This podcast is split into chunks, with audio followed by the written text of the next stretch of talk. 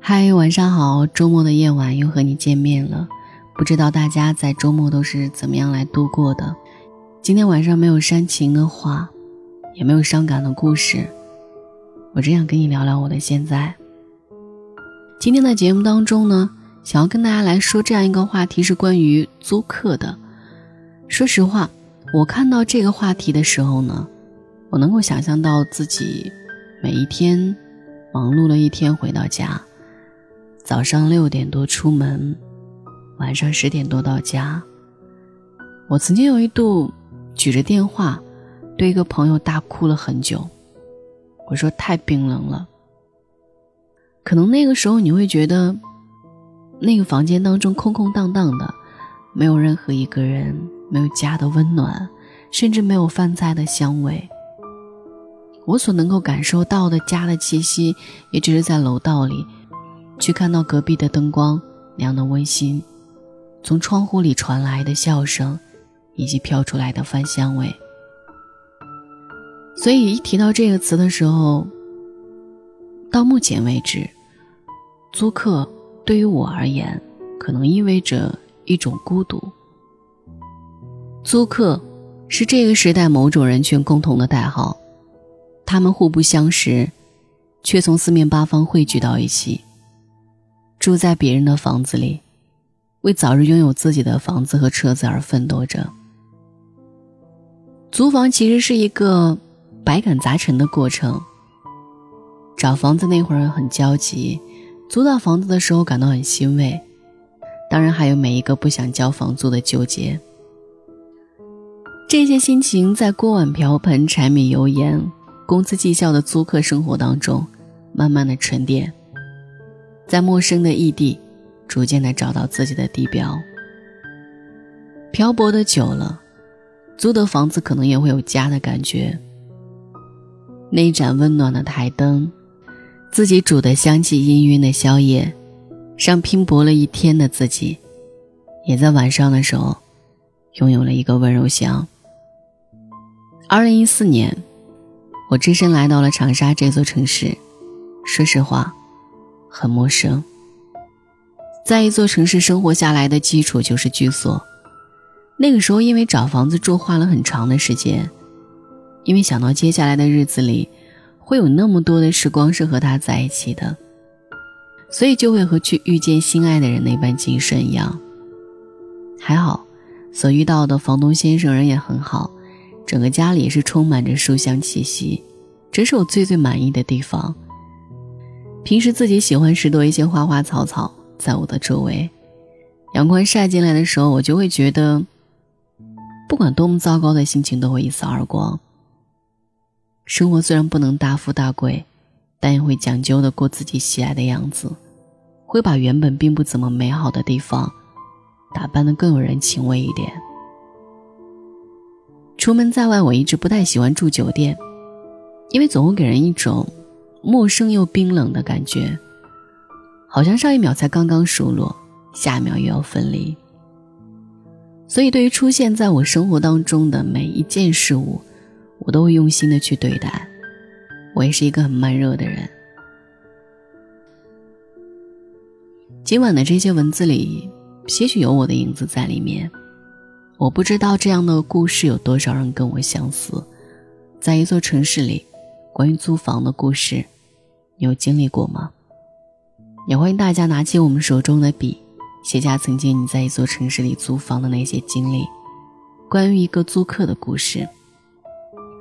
如果你也是这个人群当中的一员，你是不是也有一张被岁月磨砺过但充满回忆的沙发，一个跟随自己很久却舍不得扔的玩偶，一个难忘的故事，一份割舍不下的情怀，在自己小小的窝呢？这也是黄甫工作室与五八同城品牌公寓馆联合创作的城市里的租客故事，来写一写关于那些。租房的事情，关于你的故事，也欢迎大家来投稿。投稿日期截止到十二月十五号。网上有一句话说的很好：“房子是租来的，生活却是自己的。”是啊，虽然是租来的房子，但那里也有过你的笑声跟眼泪，有太多太多关于你或者你们的回忆。突然想起来，有人问过我说：“洗澡的时候，你有仔细听过租来的房间里莲蓬头掉水下来的声音吗？”我说没有。他告诉我说：“有没有觉得那种声音会让你特别平静？不管外面有多少烦躁扰心的事情，但是就是在洗澡的时候，都与你无关，只剩下水的声音。因为那一刻。”你特别清楚，没有人来打扰你，就是自己一个人，能听到自己内心的声音。我觉得，这就是生活。我不知道租房子，或者说现在成为一名租客，对于你而言意味着什么，或者你身上的故事又是什么样的。也欢迎大家在听完今晚的音频之后呢，能够跟我说一说。你的感受，可能每个人都有过租房的经历吧。哪怕你现在买了大房子，哪怕你现在也已经可能拥有了几套的房子，但是我相信每一个奋斗的年轻人，都应该有过那样一段岁月，在一座城市当中，有着自己一个独立的房间，那个房间当中，有你的欢声笑语，有你的喜怒哀乐。我不知道你的故事是什么。也欢迎你今晚跟我一起来说一说。好了，今晚就是这样了。做个好梦，晚安。要用多少个晴天交换多少张相片？还记得锁在抽屉里面的